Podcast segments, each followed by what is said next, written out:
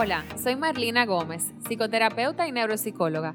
Mi pasión por la psicología y el don que Dios me ha dado para acompañar a las personas en diferentes ámbitos de su vida me han impulsado a crear este espacio. Un espacio para ti que me escuchas, que quizás andas en búsqueda de tu bienestar o del de alguien más. Bienvenidos y bienvenidas a mi podcast, Neuromar, navegando en tu salud mental. En el episodio de hoy estaremos hablando sobre relaciones de parejas sanas. Y para este tema, pues me acompaña el licenciado Leonardo Redondo. Leonardo es psicólogo clínico, especialista en intervenciones en psicoterapia y con un máster en terapia cognitivo-conductual. Leonardo es psicoterapeuta de adultos y docente de UNIBE. Y también, pues, es mi pareja, mi novio. Bienvenido, Leonardo. Muchas gracias, Marlina. Debo decir y confesar que yo soy un fan del show. A pesar de ser tu pareja también, tengo que decir que la verdad me parece que es algo bastante, bastante importante el hecho de unirnos a podcast, a las redes sociales para poder compartir más y educar a las personas sobre la importancia de la salud mental y tratar temas de interés para esta también. Así es, Leonardo. Tienes toda la razón. Es una oportunidad pues que Dios nos ha dado para poder eh, acompañar a las personas y pues de una forma u otra llegar a, a, muchísimas más almas para poder ayudarles en este proceso en búsqueda de su bienestar. Yo estoy muy contenta que tú me acompañes también en esto. Y cuéntame, bueno, un poquito, ¿verdad?, de este tema que llamamos una relación sana, cómo las personas pueden identificar que están o no en, en una relación saludable. De acuerdo. Yo entiendo que de manera general podemos abordar de que una relación sana, eh, como su nombre lo indica, es una relación que no se encuentra dañada, que no se encuentra enferma. ¿Y qué queremos decir con esto? Que no se presentan situaciones de irrespeto, situaciones de abuso, que es una relación en la cual ambas partes comparten un cariño, se demuestran el afecto, hay una comunicación fluida, eh, comparten metas en común a mediano, largo plazo o incluso puede ser a corto plazo, pero que sobre todo está eso de que hay un respeto mutuo y hay una, un compartir de afecto entre ambos. Wow, interesante. Señores, yo no es por nada, pero verdad, hay que también, gracias a Dios, es algo que nosotros hemos podido cultivar en nuestra, en nuestra relación de pareja, porque de verdad que se respira muchísimo respeto. Y, y, como esa comprensión, si algo que yo valoro mucho, eh, pues claro, no es que nosotros no tengamos situaciones, dificultades, que es verdad, más adelante quizá hablaremos un poquito sobre ello, pero lo que yo valoro mucho de la relación es la capacidad que tiene Leonardo para escucharme, señores. O sea, hay que darle su trofeo. Porque, verdad, yo no soy un cachú, pero...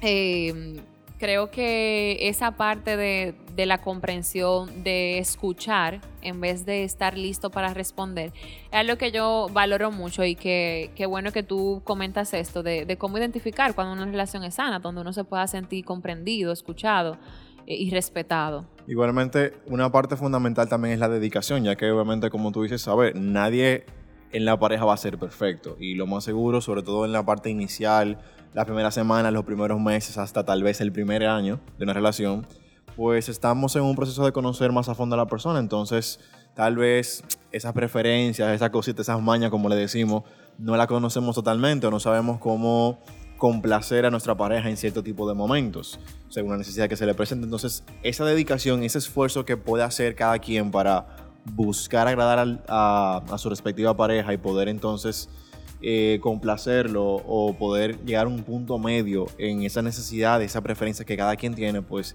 es una parte importante para que la relación se fortalezca y que así puedan continuar eh, cultivando su relación. Claro que sí, totalmente de acuerdo. Y, realmente, ¿cuáles serían como esos indicadores para mantener esa relación, como tú dices, eh, con esa comprensión, con ese equilibrio, esa complicidad? Porque muchas veces la persona, bueno, eh, sí, él, él, él es muy bueno, es una persona, mira, de verdad, trabajador o trabajadora.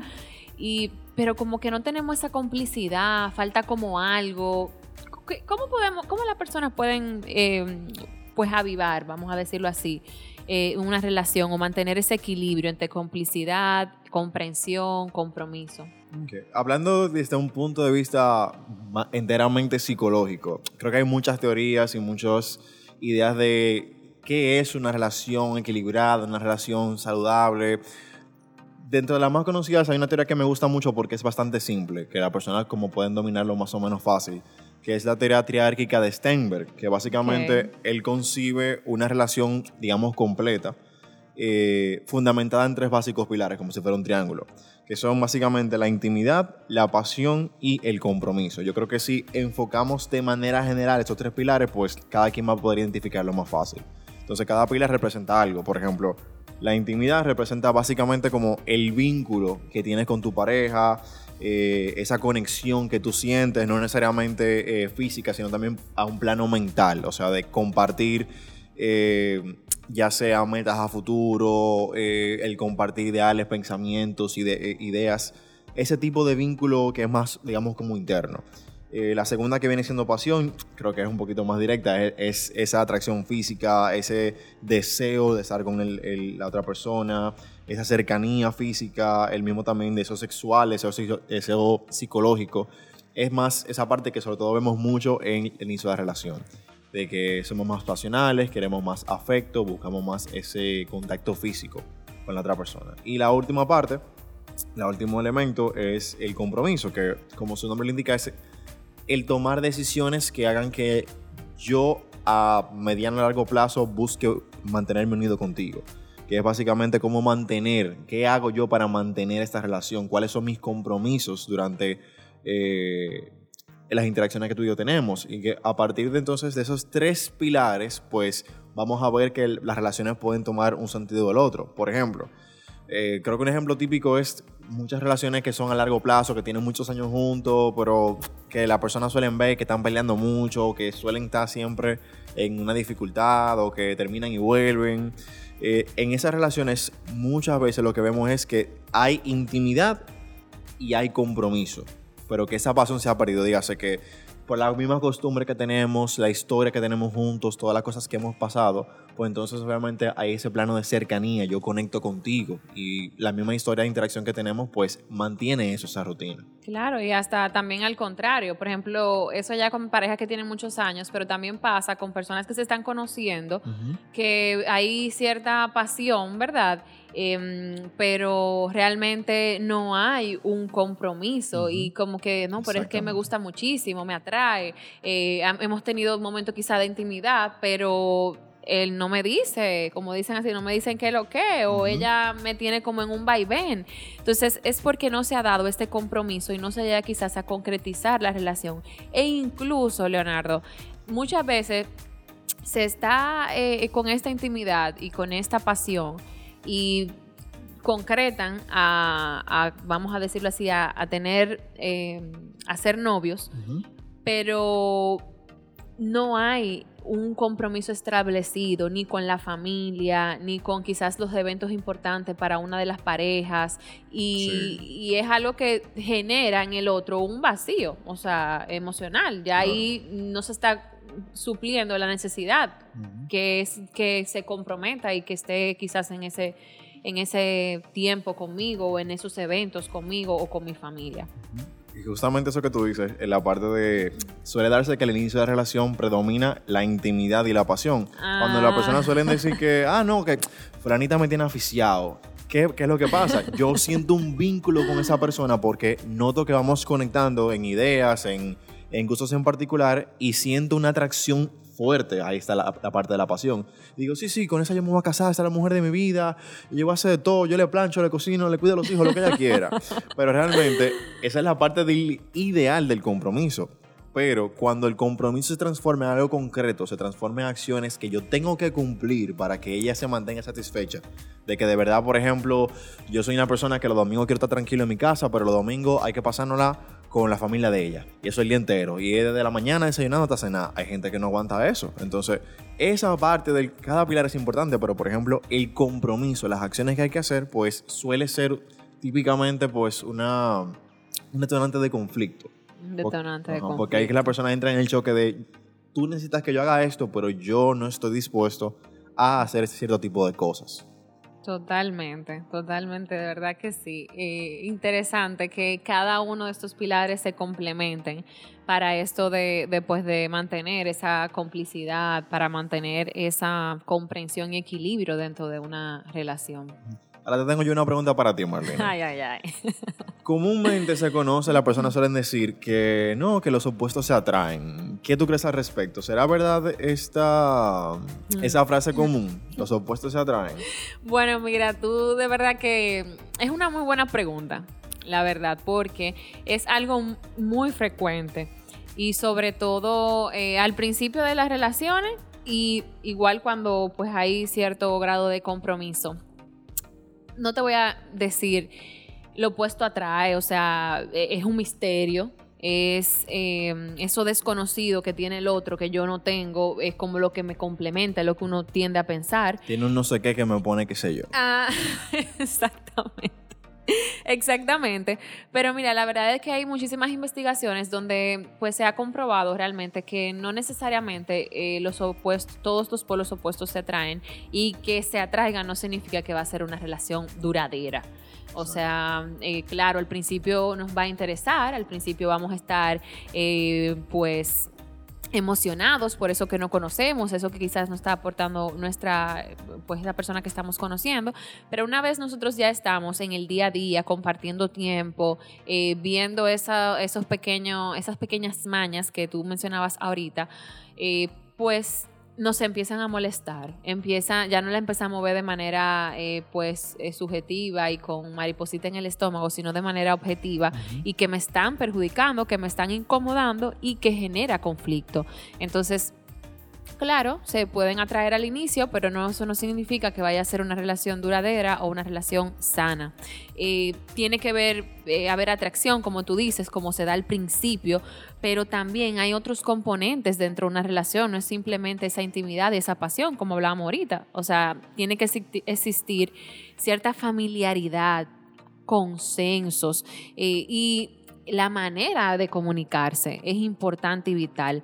Algunas investigaciones, pues, lo que mm, dicen es que, eh, que las personas que buscan una pareja con una forma parecida a la suya, eh, con una manera de ver la vida eh, y afrontar por las situaciones de manera semejante em, y con también valores que coincidan con los suyos, pues suelen ser, relaciones más duraderas en el tiempo, porque tendrán una manera semejante de afrontar y resolver esos problemas, Leonardo. O sea, en sentido general, afrontar la vida y eh, pues ver de la mejor manera cómo podemos resolver esos conflictos que se presentan, porque es que en la relación hay conflictos.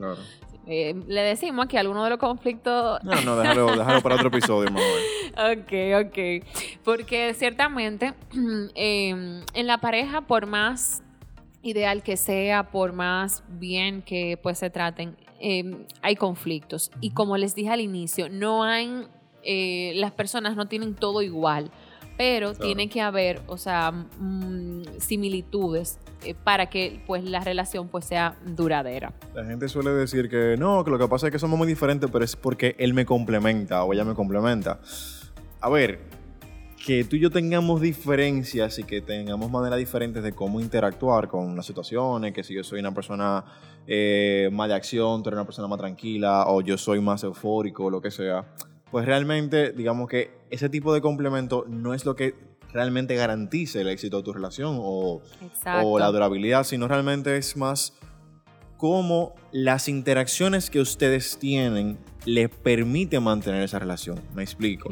El hecho de en qué tú y yo estamos de acuerdo y qué estamos dispuestos a hacer cada quien para que esta relación funcione. Porque, por ejemplo, el hecho de que tal vez yo sea una persona eh, más lógica y tú más emocional, no quiere decir que cuando vayamos a tomar decisiones, pues entonces ambas partes se van a complementar perfectamente. Exacto. Puede ser todo lo contrario. Puede ser que a mí me haga tomar una postura bastante rígida y a ti una mucho más, o también rígida o súper mucho más flexible. Entonces, es eso, es buscar el equilibrio, el punto medio entre cada parte de la relación. Totalmente de acuerdo, eh, porque en esa diferencia pudiéramos tenerla, pero si, la, si, si buscamos ese punto medio, como tú dices, de manera equilibrada, de manera asertiva, que tú nos vas a comentar un poquito más adelante sobre esto, pues ahí sí puede haber un consenso, porque no es que estemos de acuerdo en todo, no es que tengamos todo igual, eh, pero eh, sí, pues más o menos tener semejanza en esos valores, en esos objetivos, em, porque a la corta o a la larga puede ser un punto de inflexión, puede ser un punto de conflicto fuerte y que eh, no se maneje de la mejor manera. Entonces, con esto, de verdad que yo quisiera también comentar ¿Cuáles son esas señales de alerta de cuando una relación no está siendo sana? Tú sabes. Claro, porque estamos hablando de lo bonito de la relación, de cuáles son los elementos buenos, pero también hay que saber reconocer cuáles son esas, esas banderas rojas, esas señales de alerta que realmente pueden indicarnos que nuestra relación no está yendo por un buen camino. Exactamente. Que cuando escuchemos esa canción de la relación tóxica, eh, sepamos de qué están hablando realmente. O sea, esa relación insana o esa relación tóxica donde la persona, ya sea chico o chica, se siente, o sea, nervioso, cansado emocionalmente o, generalmente como apagado alrededor o en torno a su pareja, es un indicio de que tú no está, o sea, no es tu muro de contención, no es tu muro de, poder eh, sentirlo como apoyo. Y la pareja no es que tú vas a depender de ella, pero sirve de de ese stop, de ese yo cobijarme, de sentir un lugar seguro, ese apego, ¿verdad? Entonces, si tú te sientes constantemente nervioso, nerviosa, em, o, te cuesta trabajo relajarte y ser tú misma o tú mismo cuando estás con tu pareja, pues ahí hay algo. O sea, es un indicador. indicador. Claro que sí. Em, también, ojo, ojo con la crítica constante y que frecuentemente también esa pareja te decepcione. Eh, tú em, eres valioso y eres valiosa. Tus errores no te definen y eh, esa crítica, no, pero es que yo te lo digo para que tú no lo vuelvas a hacer. Ah, es que yo te lo digo porque tú no sabes hacerlo. O sea, hay que tener cuidado porque también está el chantaje emocional. Igualmente, así como tú dices, el hecho de la parte de la decepción, de que constantemente se siente decepcionado Ojo con eso, porque esto puede indicarte de que hay una, hay una serie de expectativas con lo que va a suceder en la relación, con las cosas que tú o, o tu pareja está supuesto a hacer, que uno de los dos no está manteniendo, no lo tiene fijo, no, no lo tiene claro. Entonces, si constantemente tú te sientes decepcionado de tu pareja por cosas que tú esperas que esa persona haga o viceversa, significa de que las expectativas no están equilibradas con las cosas que están haciendo. Entonces, creo que sería un buen momento para tener una conversación con tu pareja y ver cuál es la expectativa de cada quien en, la relación. Claro, no, y que usualmente tú escuchas, eh, no, pero es que yo no le pido nada a él, yo simplemente le pido que me respete o ¿Tú entiendes? Como que eh, dan por sentado algunas de sus necesidades eh, y sus listas, como tú decías, ¿verdad? De, intereses. Y no se lo comunican quizás a la pareja porque entienden que ya está, ya está por sentado o es suficiente. yo lo que quiero es eh, que me respete. Pero eso engloba muchísimo otra cosa, Leonardo. Entonces, también está em, el tema del compromiso es algo que es una señal de alerta también, cuando la pareja rara vez se compromete. Que sí, sí, porque a veces hay uno solo nada más que está dando el 100%.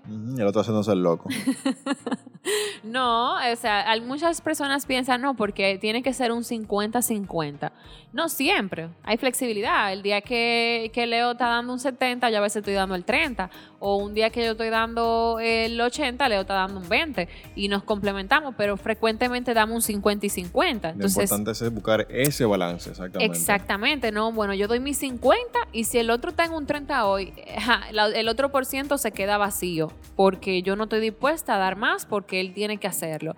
Em, o, simplemente eh, esa pareja tuya está en una posición de que da un, un 20% o un 10% solamente siempre. O sea... Está conforme ahí. Claro, está conforme ahí. ¿Por qué? Porque la otra persona siempre da ese 90, ese 80, para tratar como de, complacer, de llenar, de llenar. De poder compensar esa, esa falta que hay. Claro, y llega un agotamiento. O sea, llega un momento en que la persona ya no aguanta más y, o sea, se, emocionalmente, psicológicamente se descompensa y obviamente eso va a afectar su vida, su, su, vida diaria. Entonces es importante que ambos se comprometan en la relación.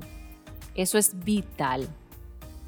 Otro indicador, y con esto pues ahí eh, cierro esta parte, es que si estás descuidando tu bienestar y constantemente haces eh, excusas por el comportamiento de tu pareja, ojo con eso. Muchas veces, Leonardo, eh, como que tendemos a tapar o a pintar bonito la realidad y a poner excusas ya de lo que él está haciendo, a normalizar más bien las acciones y em, independientemente de cómo esa persona se está sintiendo, de, si tú estás eh, constantemente solo, sola, triste, eh, o tú eres que aporta todo en la casa. Em, hay que tener cuidado, incluso cuando hay abuso eh, verbal. Em, eh, tienden a no, es que él lo hizo porque yo no le llevé la comida a tiempo, em, o eh, sí, yo lo entiendo que él se molestara porque em, yo siempre le hago preguntas ilógicas, o sea, ya empiezan incluso a tomar el discurso de la otra persona, apropiándolo como que es su realidad y como que es cierto, y eso hay que tener mucho cuidado. Claro, y eso mismo que tú dices aplica para todas las circunstancias de abuso, o sea, el físico, el sexual, el psicológico típicamente suelen, las víctimas suelen normalizar la situación en la que están viviendo, eh, ese abuso que esa persona está haciendo. No, lo que pasa es que él me dice bruta porque realmente a mí se me olvidó hacer tal diligencia. O no, mira, fue que yo no le tenía la cena a tiempo, como tú dijiste. Entonces, nada, él me, me pegó para que no lo volviera a hacer, para que lo recordara, así. Ya eso no volverá a pasar, no te preocupes. Entonces, en situaciones así, es muy importante que seamos capaces de identificar esa señal de alerta y poder acudir buscar ayuda, el buscar una red de apoyo, el buscar un profesional o una, una figura de autoridad que nos pueda brindar esa asistencia, esa ayuda y esa seguridad que necesitamos en el momento. Así es. Entonces, a ver,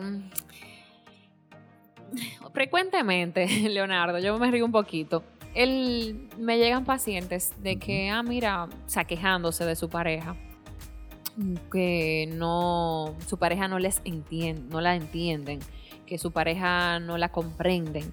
¿A qué se debe que, que, existan estas constantes quejas? en sesión. Yo creo que esa es una de las frases más típicas. No, nuestra relación va súper bien, pero yo lo quiero muchísimo. Pero que siento que él no me entiende, que ella simplemente no ella no me entiende a mí, no sé, no sé. Sucede algo muy, muy común. Hay un problema en la comunicación. Y la persona van a pensar, no, pero lo que pasa es que yo le digo a él la cosa y yo me quejo. Uf, una cosa es yo quejarme de lo que está pasando o yo decirte un mensaje o algo que yo quiero. Y otra cosa es que la otra parte a mí me entienda y comprenda lo que yo le estoy diciendo. ¿A qué me refiero con esto? Si me voy por parte teórica. Cuando hay comunicación va a haber una persona que es el emisor del mensaje y un receptor. Además de eso está el mensaje en sí, dígase lo que yo digo. Mi mensaje tiene un contenido y un significado. Por ejemplo, para hablarlo mucho más claro. Eh, ejemplo típico, el, hombre, estoy generalizando, las cosas no siempre son así, pero estoy generalizando. El hombre quiere salir con sus amigos, le gusta mucho pasar tiempo con sus amigos, entonces eh, su pareja le comenta que, ay, pero es que tú siempre vives saliendo, eh, yo quiero que hagamos tal cosa. ¿Qué tú estás diciendo? Uno, la persona está diciendo que el hombre sale mucho. Típicamente eso se interpreta como una queja. Y lo que hace que la otra persona se ponga a la defensiva. Dos, yo quiero, me gustaría que hiciéramos tal cosa. Y nos quedáramos aquí en la casa hoy.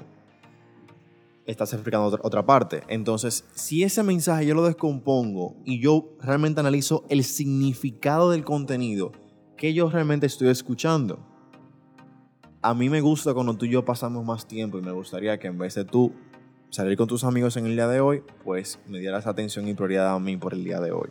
Wow, Leonardo. Eso es muy diferente. Claro, totalmente. Eso es muy diferente. Y obviamente esto no suele hablarse así. Y tampoco la otra persona lo interpreta así, ni mucho menos. ¿Por qué? Porque tú estás hablando desde tu necesidad y yo estoy hablando desde la mía. Y eso es un, es un componente muy importante para lo que es la comunicación asertiva, que viene siendo la clave realmente de cómo uno puede tener ese equilibrio en la comprensión es el hecho de tú poder expresar tus necesidades y obviamente también depende de que la otra persona esté en disposición de escucharte y llegar a un punto medio de esto. Entonces, muchas veces se da el tema de la comunicación y otras veces también está el hecho de cómo tú y yo interactuamos y qué me funciona a mí y qué no le funciona al otro. Con eso, por ejemplo, hay muchas teorías al respecto de la interacción que se da entre la pareja y cuáles son cosas efectivas para hacer. Eh, yo creo que algo que se ha hecho muy popular en los últimos meses, en el último año, es, el, no sé si tú lo conoces, es el Los cinco lenguajes del amor, que es un libro de, de Gary Chapman. Claro que sí. es bastante conocido, lo he visto en muchas redes y creo que es bastante efectivo. O sea, es una manera fácil de que cualquier persona pueda digerir el hecho de. Me encanta, de verdad que sí, como detallan ahí esos cinco lenguajes. Y uno comprende un poquito más como ese por qué quizá no me entiende o por qué yo no me siento complacido, quizá no habla el mismo lenguaje que yo del amor.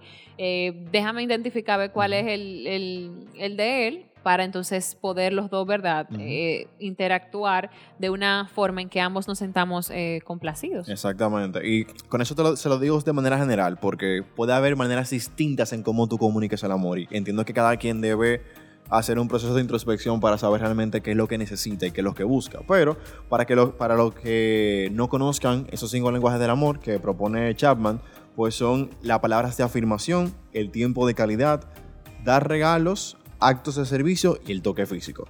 Yo creo que de manera general, si todo el mundo piensa, pues aunque sea uno o dos de estos, le van a encantar. O sea, es la manera principal en que esperan que su pareja les demuestre su cariño y su afecto. Entonces, si por ejemplo, eh, para mí es súper importante que, eh, por ejemplo, digamos que mi lenguaje fuera las palabras de afirmación, que, lo que una de las cosas que más me gusta son las palabras de afirmación. Pero para ti, y palabras de afirmación significa que tú me hables bonito, que me hagas cumplidos, que valores las cosas que yo hago si por ejemplo para ti eso no es tan importante, pero para ti es mucho más importante dar regalos, o sea, que, por ejemplo yo te haga un regalito esta semana, te sorprenda, o tú también hacerlo, puede que haya una dificultad en que tú y yo, eh, en esa interacción que tú y yo tenemos. ¿Por qué? Porque yo estoy esperando que tú constantemente me hagas cumplido, que me digas cosas, y yo entiendo que a ti yo sí lo hago eso.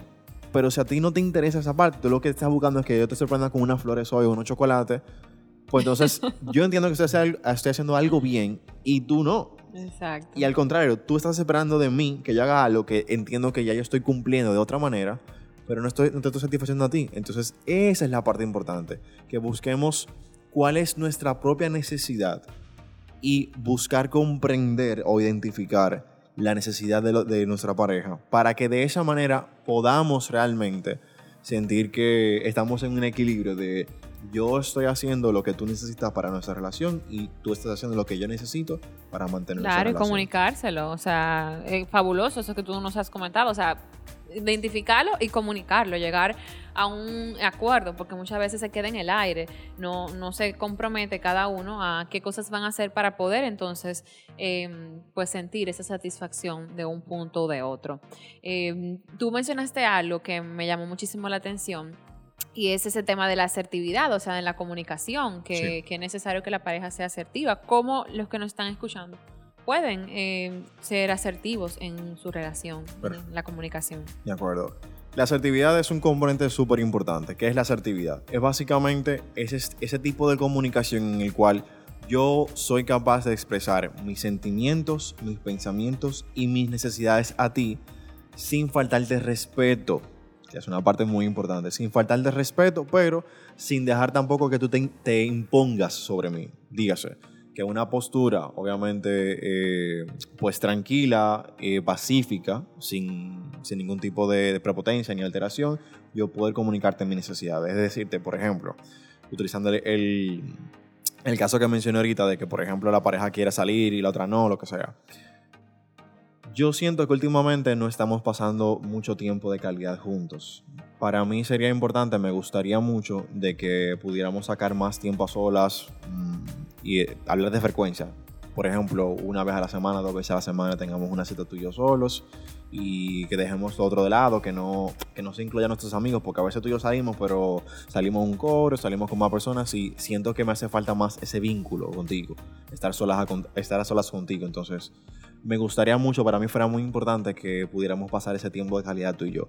eso suena muy diferente a tú no matas la pasar con tus amigos, tú sales a Tú beber, nunca puedes, tú estás tú con nunca- tus amigas, te vas de shopping, conmigo tú ni siquiera me hacemos cena. Es muy Exacto, diferente. Que tú nunca me llamas, que es que tú siempre haces lo mismo, eh, tú, tú nunca vas a lograr, eh, nunca vamos a lograr que nos comprendamos. Exactamente. Es muy diferente. Y algo, algo importante de esta de la comunicación, no solamente que usted le hable bonito a su pareja, porque no se trata de eso, sino es que este tipo de comunicación permite que la otra persona sea más empático con ustedes. O sea, permite que yo entienda el por qué tú te sientes de esa manera. Porque si tú me hablas de cómo tú te sientes, yo últimamente me he sentido un poco solo porque eso me ha puesto un poco triste porque siento que no compartimos tanto como antes. Me gustaría que entonces pudiéramos pasar más tiempo juntos en la semana, que tengamos un día para nosotros. Tú me estás hablando de cómo tú te sientes, me siento triste, me siento solo. ¿Qué tú necesitas? Necesito que pasemos más tiempo juntos. Ya tú me estás hablando de qué tú te sientes y cuál es la solución. Exacto. Y si tú eres importante para mí, que se supone que una relación debería de ser así, Exacto. pues entonces la persona va a empatizar contigo y va a buscar un punto medio. Ahora, si estamos hablando de algo que tal vez es un choque para ti, como por ejemplo pueden ser lo que hablamos ahorita de los lenguajes del amor, de que tú, por ejemplo, te gustaría que la persona fuera más eh, detallista, por ejemplo, eh, pero para mí lo importante solamente son las palabras de afirmación, yo decirte cosas bonitas, pues puede que a mí me cueste un poquito complacerte ahí. Sin embargo, en la propia comunicación asertiva, no solamente yo escucharte a ti, sino que tú me escuches a mí. Y decir, por ejemplo, eh, gracias por compartirme esto, entiendo que te sientas solo, no sabía que eras así. Eh, a mí también me gustaría pasar más tiempo contigo. Para mí es muy importante mis amigos porque los considero mi segunda familia. Ellos son las personas que han estado conmigo en situaciones difíciles y por eso entiendo, por eso para mí es importante que ellos también tengan tiempo a la semana. Sin embargo, estoy dispuesto a que tú y yo pasemos más tiempo juntos y entiendo que podemos cuadrar para eh, tener tiempo para todo. O buscar sacar tiempo para ti y tiempo también para que yo pase con mis amigos. Es completamente distinto decir, no, Claro. tú eres una habladora, eh, yo nada más salí una sola vez la semana Tú lo pasada. que estés celosa o tú lo que estés celoso. Ajá, exactamente. Entonces, esa es la parte crucial, de poder compartir esas necesidades, que haya una escucha activa, que la otra persona esté en esa disposición y que entonces busquemos un punto medio. Ese yo diría que es, el objetivo principal de una comunicación asertiva. Claro, no escuchar, o sea, no escuchar para responder, sino escuchar para comprender. Hay que ser receptivo. Bueno, finalmente, pues em, establecer algunas recomendaciones, brindarle a ustedes algunas recomendaciones generales. Eh, vital poder tener esta comunicación asertiva, como nos ha explicado Leonardo el día de hoy. También en esos momentos en que ustedes tienen conflictos, pues tomar distancia cuando se esté muy enojado, cuando se esté enojado, porque usualmente pues tendemos a herir, a decir palabras que quizás no en el momento eh, no eran las adecuadas y que luego nos arrepentimos de haberlas dicho. Es difícil mantener una comunicación asertiva si yo estoy muy enojado o si la otra persona no está en esa disposición, que se encuentra alterado. O sea, es importante buscar eso que tú dices, un mayor equilibrio emocional. Y si, por ejemplo, necesito hablarte de algo importante para mí, una necesidad, y noto que esto estás, estás muy alterada o alterado emocionalmente, pues entonces tal vez lo mejor ahí es hacer una pausa. Exacto, comunicarlo y pues tomar distancia y autorregularse, o sea, calmarse, eh, relajarse, hacer algo que le genere placer, eh, respirar, irse a caminar el que pueda, realizar alguna, ver alguna película, alguna serie, hablar quizás con una amiga para desahogarse o con algún amigo, eh, poder, ¿verdad?, Eh, entrar en esa regulación, en ese control emocional para poder retomar la conversación cuando ambos estén regulados. ¿Por qué, Leonardo? Porque usualmente tomamos distancia, cada uno por su lado, y se quedan ahí. Y Ujú. ya el otro día nos levantamos como si nada hubiese pasado. No y locos. no, no, y mira, él me está tratando, mira, normal, como si nada hubiese pasado. Y yo, ah, pero mira, se hizo la loca. Y, y entonces, entonces cada uno toma distancia, eso afecta eh, Claro. en la interacción. Y cuando viene otro conflicto, sale el, el, el problema del conflicto, del conflicto de ese día y sale el del que no se arregló del días pasados. Entonces es importante, una vez eh, nos regulemos, pues retomar esa conversación, ya sea en la noche o ya sea el otro día, para pues poder hablar, para poder eh, expresar cómo se sintió cada uno, como tú decías, qué necesita cada uno y cómo nos vamos a comprometer para que esta situación no vuelva a suceder.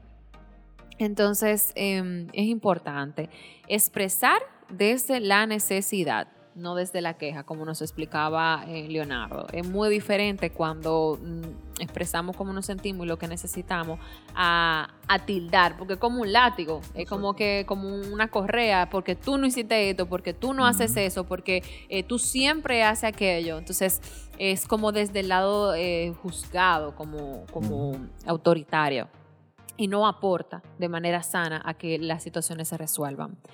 Em, tener una posición de escucha y no de responder, como hablábamos anteriormente. Y señores, por último, no esperar a que la relación se debilite. Hay muchísimas personas que esperan que, que ya se esté totalmente eh, dividido, totalmente eh, em, distante, eh, sin, sin ningún tipo de conexión emocional para ir a un terapeuta de pareja. Ellos guardan todos los trapitos para después entonces sacárselo en cara. O sea, básicamente esperar y aguantar y aguantar, dejar que esa, mm, ese malestar emocional se acumule a un punto que ya es insoportable. Y ya al final de cuentas, como tú dices, van a terapia y, y buscan más simplemente un intermediario para terminar, más que realmente arreglar su relación.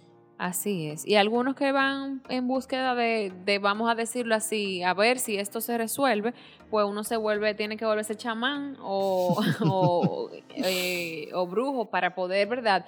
Pero no es así. O sea, uno no tiene como terapeuta una varita mágica. Entonces, la recomendación es que busquen ayuda de un terapeuta de pareja antes de que la relación esté perdida, antes que estén desvinculados, que estén totalmente alejados, que se hayan hecho tanto daño, que volver a reconectar con esa persona, porque volver a conectar eh, muchas veces no es posible.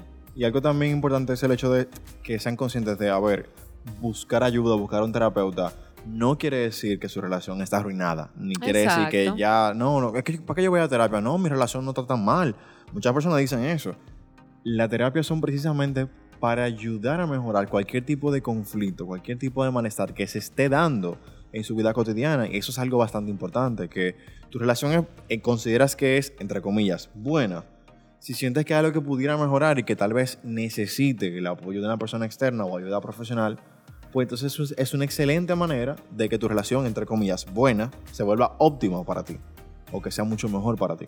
Claro, y que también existe la psicología preventiva, o sea, no es solamente cuando ella es la relación o, cualquier situación de tu vida, tú estás en el, en el, en el momento crítico, ¿no? O sea, si tú sabes que estás pasando por una situación que te está generando ya, estás empezando a generar algunos eh, sentimientos de malestar, eh, pues es válido que tú tengas un apoyo, alguien que te guíe, que quizás vea desde otra perspectiva eh, el camino que tú estás llevando.